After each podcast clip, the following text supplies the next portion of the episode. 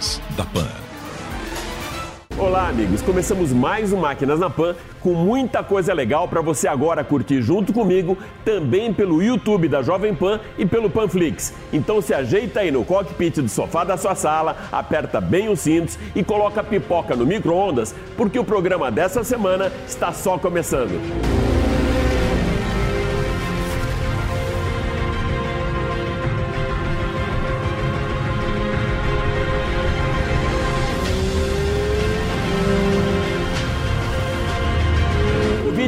Covid-19 e paralisação dos fabricantes de automóveis. Mas nem tudo está parado, já que a grande maioria das montadoras colocaram a sua linha de produção nessa briga contra o coronavírus. E para entender um pouco melhor desse tema, a gente convida aqui hoje para estar tá no estúdio da Jovem Pan o presidente da GM para América do Sul, Carlos Arlenga.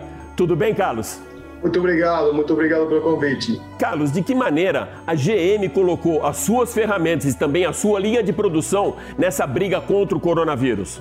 Olha, a gente está liderando um time que está uh, ah, reparando respiradores, né, que já estavam na rede de hospitais, mas que não estavam funcionando.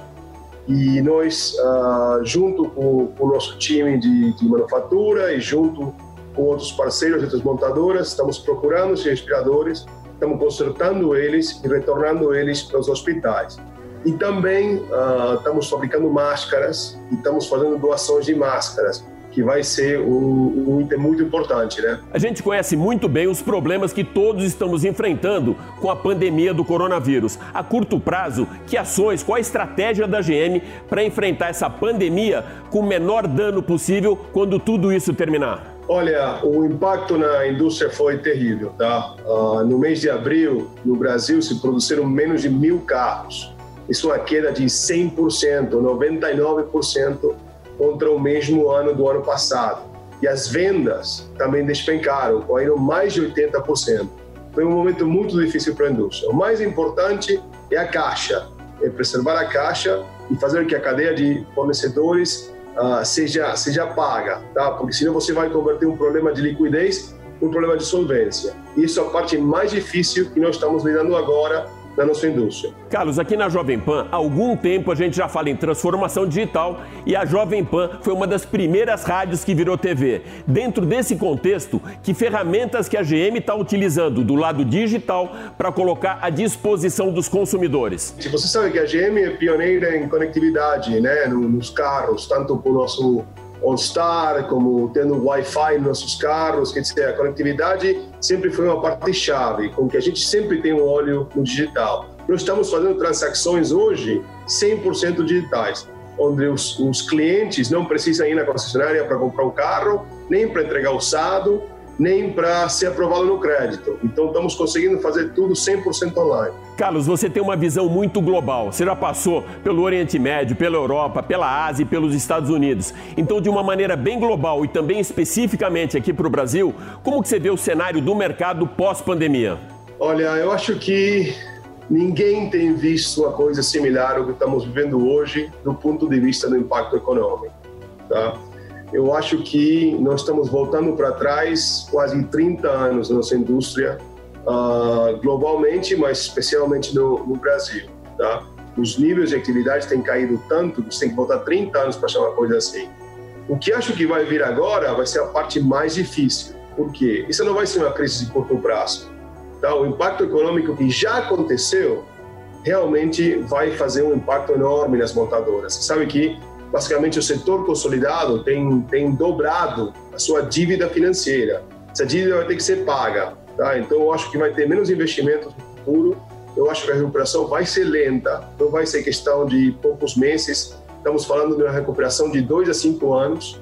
Tá? Então, temos um cenário com muita, muita falta de certidumbre para frente. Nós da GM vamos continuar fazendo o que a gente sempre faz, né? tentar investir e lançar produtos que os nossos clientes estão procurando mas vai ser um caminho difícil. Com o coração muito dividido entre Argentina e Brasil, hoje você é praticamente meio argentino e também meio brasileiro, já que vive aqui no nosso país. Eu queria que você deixasse uma mensagem para o povo brasileiro. O que eu tenho visto é, realmente em, todos os países da América do Sul, na Argentina, no Brasil, uh, solidariedade, né? E uma grande, um grande trabalho em conjunto para tentar passar por essa pandemia. Uh, realmente tentando ajudar aqueles que mais precisam uh, e também tentando ajudar o sistema de saúde nessa situação. Então, eu fico muito empolgado com isso e isso fala um pouco do, de como somos como povo, né? E como somos como pessoas, que, que fazem uma diferença enorme para frente. Isso que eu fico de otimista. A parte econômica a gente, a gente conserta com o tempo. Nós conversamos com o presidente da GM para América do Sul, Carlos Arlenga, que trouxe além desse lado todo técnico, raio-x do mercado, também um lado muito humanitário. Super obrigado, Carlos, por estar com a gente aqui na Jovem Pan. Obrigado a vocês.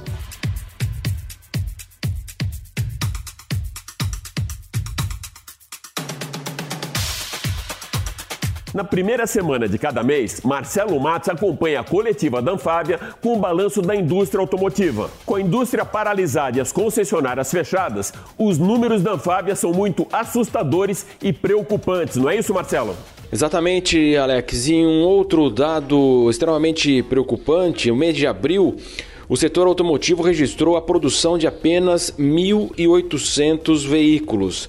Claro que as fábricas paralisaram em razão da quarentena do coronavírus, mas esse volume remete a 1957, quando havia seis montadoras instaladas no país. Volkswagen, Ford, GM, Mercedes, Scania e DKV. E a grande preocupação do presidente da Anfávia, Luiz Carlos Moraes, além de toda essa questão financeira, essa crise derivada do coronavírus econômica, também a crise política que afeta nesse momento o Brasil. Vamos ouvi-lo. Parte dessa desvalorização exagerada não é econômica, ela é política, ela é crise institucional e que os agentes que infelizmente deviam estar sendo, é, trabalhando de forma coordenada estão prejudicando ainda mais a economia. Infelizmente, é, tem, nós temos pessoas, políticos, que ainda não perceberam a gravidade da situação e as consequências dessa crise.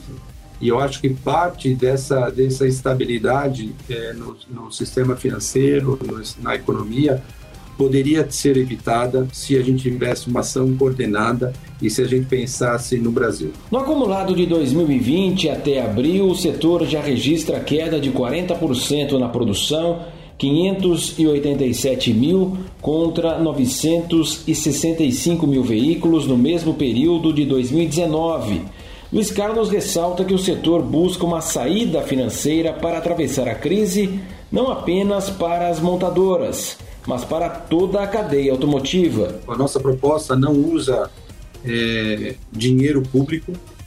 Nós estamos é, desenhando uma proposta com um esquema de garantias é, que a gente usa a liquidez do sistema bancário brasileiro, o dinheiro que já está no sistema, na liquidez do sistema, e que a gente não está pedindo subsídio da taxa, porque a gente entende que não é o momento de ficar falando em subsídio de taxa para a montadora, e esse, é, é, vamos dizer assim, conceito de, de garantias que a gente está propondo é uma forma de que a gente usa a liquidez do sistema, é, usa as nossas garantias com ativos que nós temos e, e, o BNDES dá garantia para o sistema bancário. O presidente da Anfave apresentou a proposta ao Ministério da Economia que contaria ainda com um fundo garantidor com créditos tributários de 25 bilhões de reais que o setor tem a receber dos estados pela compensação das exportações. Ainda há 55 fábricas paralisadas no Brasil e 95 mil funcionários fora das linhas de montagem. E, claro, voltarão com protocolos de segurança, mas, sobretudo, com o retorno também das vendas. São Paulo representa mais de 27% do comércio do Brasil e em abril o mercado paulista caiu 99% com as concessionárias fechadas. E a Fenabrave, que representa o setor, estima que num curto prazo 30% das 7.500 revendedoras possam fechar definitivamente as portas sem opções de crédito de giro, um setor que emprega mais de 300 mil pessoas no Brasil. Muito bem, Alex. As previsões são muito difíceis de serem realizadas ainda, o setor argumenta isso, mas de qualquer forma começam a surgir aí é, possíveis quedas anunciadas aí pelo setor. O Brasil esperava, é, as montadoras esperavam produzir 3 milhões e 50 mil veículos em 2020, seria uma, uma alta aí em relação às vendas até de 10%. Claro que isso mudou completamente, mas dessa produção de 3 milhões e 50 mil veículos, há uma expectativa de uma queda de 1 milhão e 200 mil veículos. O Brasil tem capacidade para produzir 5 milhões de veículos anualmente. Então, haveria uma ociosidade de 3 milhões, uma situação bastante delicada, portanto, ao que tudo indica, o setor automotivo terá esse ano extremamente desafiador, não apenas o setor automotivo, mas toda a indústria, todos os setores muito atingidos pela, é, por essa pandemia mundial mesmo. Tá legal, Alex? Espero voltar com ótimas informações sempre aqui no Máquinas da Pan. Um grande abraço.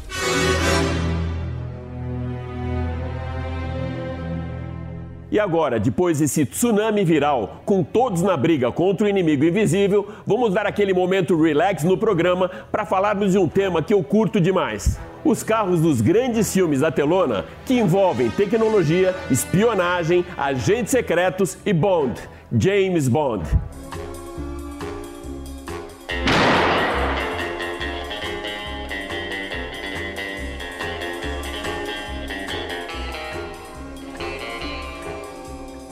Agora, para acionarmos o nosso 007 diretamente da sua base secreta lá em Sorocaba, eu já me conecto aqui com meu parceiraço Nilson César. Nilson, você curte os filmes de James Bond? Ô Alex, você tá me perguntando se eu curto James Bond, rapaz? Às vezes eu me sinto James Bond. Olha, James Bond, James Bond, aqueles, é, é, aqueles filmes de espionagem, de magia, né? É filme da nossa época, Alex, né? É filme com aquelas mulheres bonitas, não é verdade? Que eram colocadas sempre no filme de Bond, né? James Bond marcou uma época, marcou geração. E olha, uma coisa muito legal do filme de James Bond, meu caro Alex, sem dúvida, são os carros que são lançados para que o 007 possa pilotar, né? Isso que eu sempre prestei muita atenção. É, os carros são lançados no filme eh, de James Bond é, para que o 007 pilote, né? É muito legal. James Bond faz história, né? Filme que faz história. Os filmes de James Bond é, acabam fazendo história é, da nossa geração. Sempre curti, sempre curto e quando passa alguma coisa de James Bond, tô lá, tô vendo de novo, viu, Alex? É verdade, Nilson. Os filmes de James Bond não cansam mesmo. Dá para assistir várias vezes. E como você mesmo comentou, muitos fabricantes de automóveis já fizeram seus lançamentos aproveitando o glamour e o lifestyle desse agente da coroa britânica. Na sua leitura, Nilson, qual a marca que mais se identifica com James Bond? Alex, isso é fácil. O Aston Martin né? Aquele modelo que ele utilizou é, no terceiro filme da série, me corrija se eu estiver errado, né? Do filme Goldfinger, né? Eu tenho certeza que você gostava desse carro também. Eu sempre gostei, era o assento ejetável, lembra disso, né? Esse foi, um, esse é o carro que eu escolho, sem dúvida alguma. Sabe quem gostava demais de Aston Martin? Sabe? Seu Tuta sabe? O pai do Tutinho, o pai do Marcelo Carvalho, ele, ele adorava o Aston Martin dele. Ele, ele sempre teve o Aston Martin e sempre foi um xodó é, da vida do seu Tuta. Esse carro eu escolho, especificamente esse modelo de 1964. Você lembra bem desse carro, meu caro Alex? Eu lembro sim, Nilson. E o meu, mesmo que o seu. Acho que para todos que são old school, como nós, o DB5, que representa uma era, né? E foi lançado no Goldfinger, para mim é sem dúvida o mais icônico.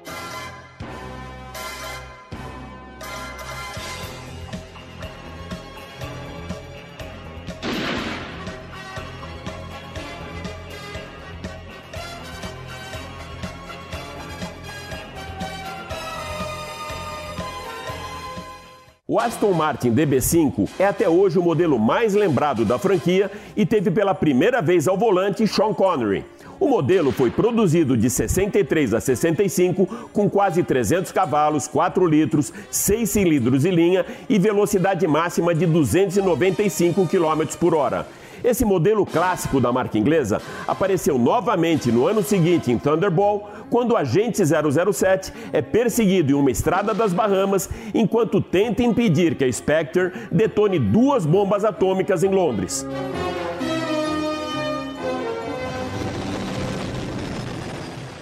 1995 marcou o ano da estreia de Pierce Brosnan como agente da rainha britânica em GoldenEye. O icônico DB5 trava uma bela disputa lado a lado, curva a curva, contra a Ferrari F355, pilotada por uma das belas vilãs do filme. Em Skyfall, Daniel Craig se encontra com Aston Martin DB5 quando utiliza como escudo para se proteger das metralhadoras dos bad guys do filme, lançado em 2012.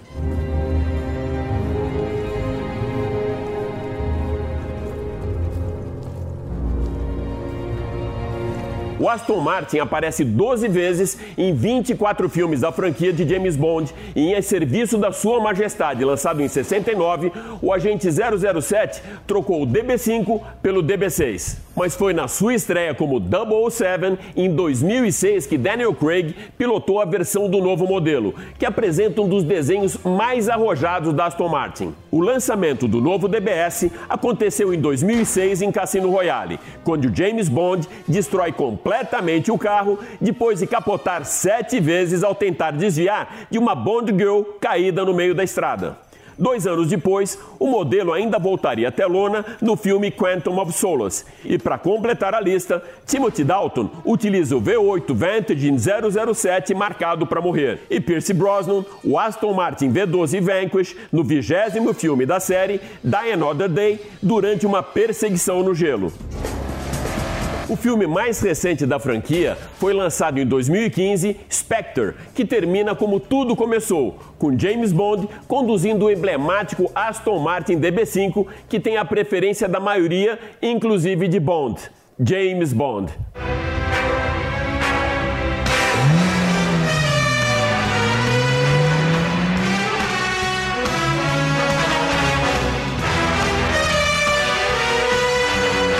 A pandemia do coronavírus, o lançamento de Sem Tempo para Morrer foi adiado para o final do ano. Deveria ter sido lançado no mês passado, mas agora os fãs de James Bond vão esperar ainda mais uns seis meses para o seu lançamento. André Salles, jornalista do setor automotivo, traz agora para gente o mais novo modelo da Aston Martin que Daniel Craig utilizará para se despedir do papel do agente britânico com licença para matar. É isso mesmo, André? É isso mesmo, Alex. Aston Martin Valhalla vai ser mais mais um dos modelos emblemáticos da marca a protagonizarem um filme da série James Bond, no longa Sem Tempo para Morrer, que está programado para estrear aqui no Brasil em novembro deste ano.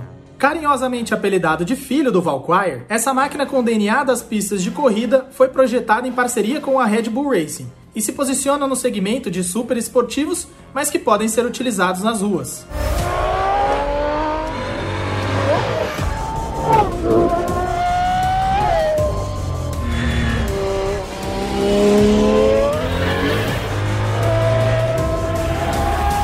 Valhalla quanto Valkyrie se referem à mitologia nórdica e mantém a tradição da Aston Martin de batizar os seus carros de alta performance com nomes que começam com a letra V. Com um visual arrojado e futurista, o Valkyrie prioriza baixo arraste aerodinâmico. É equipado com motor V12 6.5 e entrega 1000 cavalos, fazendo com que seja um dos mais potentes motores aspirados a ser instalado em um carro de rua. O sistema híbrido permite a recuperação de energia cinética, produzindo mais 160 cavalos, somando então 1.160 cavalos no total, levando apenas 2,5 segundos para atingir 100 km por hora. Já o Valhalla, modelo que será pilotado por Daniel Craig na sua despedida como agente 007, é um pouco menos agressivo na motorização. É equipado com um V6 3.0, capaz de produzir 986 cavalos. Aston Martin divulgou em fevereiro que abriu mão de desenvolver o seu projeto para que o Valkyrie disputasse as 24 horas de Le Mans de 2021, mas a fabricação limitada de seus modelos de rua mantém o cronograma previsto inicialmente. E o longa James Bond Sem Tempo para Morrer também conta com a participação especial de outros três modelos da marca britânica. os clássicos DB5 e V8 Vantage e o novo DBS Superleggera, fazendo com que os amantes da Aston Martin viajem pelo passado, presente e futuro da marca. E aí, Alex, gostou de cativar todas essas gerações num filme só? Valeu, um abraço!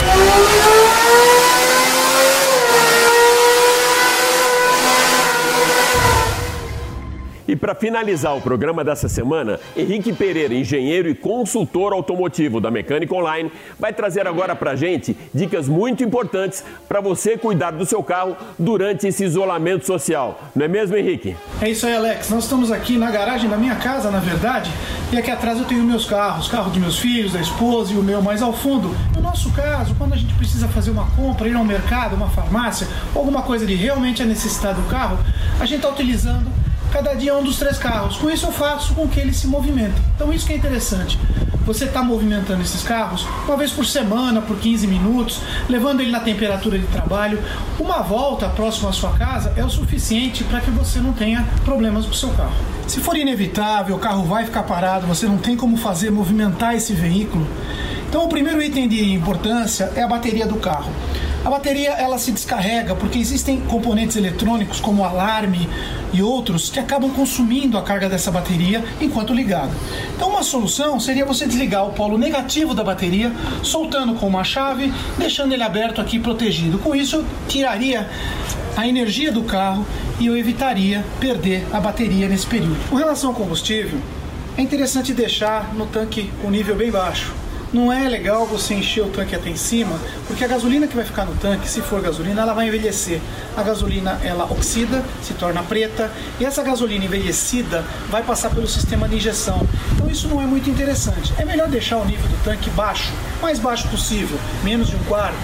E quando abastecer, colocar com gasolina aditivada, que tem um poder de envelhecimento menor, ou seja, ela vai durar mais tempo no tanque.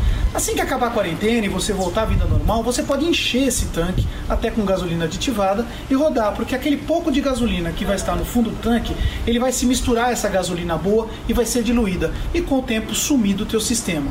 Se for álcool, vale a mesma dica. Deixa o carro com álcool baixo, mas o álcool ele não envelhece tanto quanto a gasolina. Também envelhece, mas não tanto. Mantenha o nível lá embaixo, menos de um quarto. Parta o carro, faça com que ele funcione uns 15 minutos durante a semana, dê uma volta com esse carro pelo seu bairro para você poder consumir um pouco do combustível que está no tanque.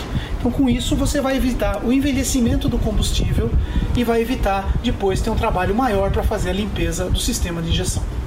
O pneu é um dos componentes que mais sofre quando o carro fica parado por longos períodos. Por quê? O peso do carro ele se acomoda em cima da roda e do pneu, trazendo todo o peso para essa região, mesmo que dividido por quatro, é um esforço bastante grande. Então, se você deixar o carro nessa posição por um período muito longo, você pode ovalizar o pneu. E como é que a gente resolve isso? Uma vez por semana, cada 15 dias, sim, é necessário movimentar o carro. Faz uma marca na parte de baixo do pneu, anda com o carro para frente e para trás até que essa marca fique numa outra posição.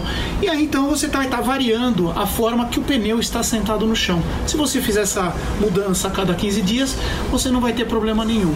Lembrando também que é interessante calibrar o pneu na carga máxima. No seu carro tem indicação de qual é a carga máxima de pressão que você pode botar nesses pneus. Então é interessante deixar ele na carga máxima, pelo menos durante o período que o carro ficar parado. Então, recapitulando, o carro parado deve estar limpo, coberto, para evitar qualquer dano à pintura.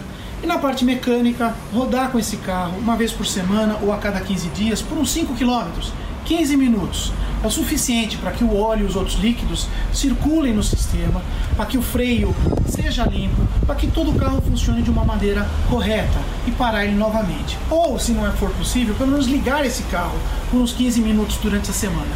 Sempre lembrando que ligar esse carro tem que ser feito em ambiente aberto, porque os gases são tóxicos. Você não deve fazer isso dentro de uma garagem fechada, dentro da garagem de um condomínio. Isso é um risco muito alto, é melhor então deixar o carro parado. Então, você fazendo essas dicas que nós passamos aqui, você vai ter teu carro bacana para o final da quarentena poder desfrutar dele com a sua família. Todos em casa, vamos obedecer a quarentena. Um grande abraço para vocês.